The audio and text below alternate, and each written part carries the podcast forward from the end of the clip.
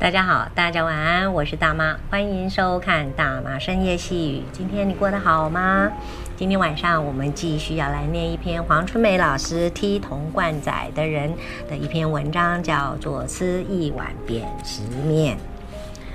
我六岁那年血尿住院，祖父买了几回扁食面来。我吃着美味的汤面，很快就把解尿时的灼痛感忘在一边，并且发现生病住院常常有面可以吃，住院可是难得的幸福。有一次吃完面，我问母亲：“如果你住院，比较喜欢住内科病房还是外科病房？”都不要，都不喜欢。追问着妈妈还要选一个，回说不得已才住院。谁住院谁喜欢住院？我不解，住院能多吃几碗面，何以不喜欢？往后有一次感冒喉咙痛，但母亲只让我喝黑松沙士加盐巴降火。沙士难得难得的喝，沙士虽难得喝，然而滋味哪比得上一碗扁食面？我心想，可能喉咙痛达不到看医生的程度。如果吐了，母亲就会带我去医院；就算没去医院，也会去西药房请药师开药打针。打完针，她就会带我去吃面。于是我把手指头伸到喉咙抠，希望能抠出东西来，但只是呃呃几声，抠了又抠。不但没抠出母亲的关注，反倒呛出两汪泪水。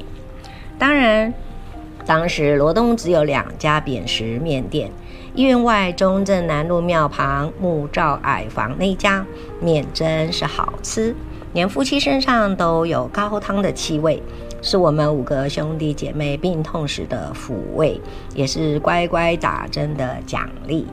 我喜欢坐在男主人斜后方，看他专注下面时的侧脸，也喜欢看女主人等面时既闲适又发呆的神情。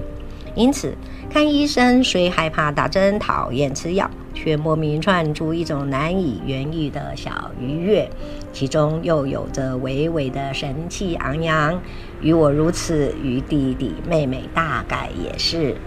我曾经牙痛，母亲帮我涂抹绿油精、贴撒隆帕斯，在蛀洞塞胃素，点齿治水都无效。我痛哭了，渐渐的脸颊肿出一颗大馒头。母亲又听人家说蹲红芭乐叶心喝了有效，也蹲给我喝，但还是无效。直到我痛得不敢合嘴，饭无法吃，稀饭也没胃口。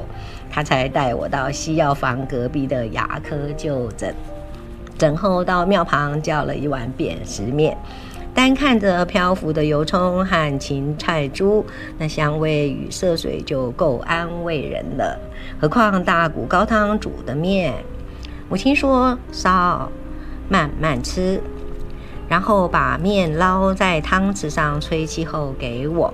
我无法咀嚼，舌头挑它几下才吞食。母亲又舀起扁食，吹凉后喂我。我用舌尖顶破，感受碎肉香，才缓缓咽下。面吃完了，汤也喝干了，病痛都好了，连碗里的花色都漂亮起来。以前吃面总是慢慢吃，免得奢望来的一碗很快就吃完。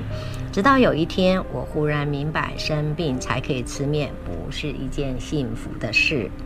此后，对面店的记忆就淡去了。直到高职毕业后北上工作，某日返乡，经过面店，瞥见店面一如过去陈旧朴拙，那煮面的男主人身子已驼出一座小山。端面的妻子神态恬静，身形依然瘦小。高汤锅冒着白烟和香气，把男主人的脸都模糊了。我一时情感涌滚，走进店家，点了一碗扁食面。几年后，面店歇业一段时间，后来架起上棚。又几年，取而代之的是一家小咖啡店。月前辗转得知，老板租下这家店时，从店家那儿接收了几只瓷碗。我于是带了一本书去换的两只，大一大一小，不同青花瓷、青花纹饰，把碗捧在手上，有了温度与香味。汤面的色泽浮在碗里，店家夫妻的身影为装修的木造矮房，木桌板凳一一闪现眼前。我拿起碗给母亲看，告诉她这碗的由来，问她记不记得，认不认得，还告诉她我小时候问她住院的事和抠喉咙的过往。她叹说以前怎穷得那么可怜。各位观众朋友，希望你喜欢，也祝福你有一个好梦。大家晚安，我们下次见。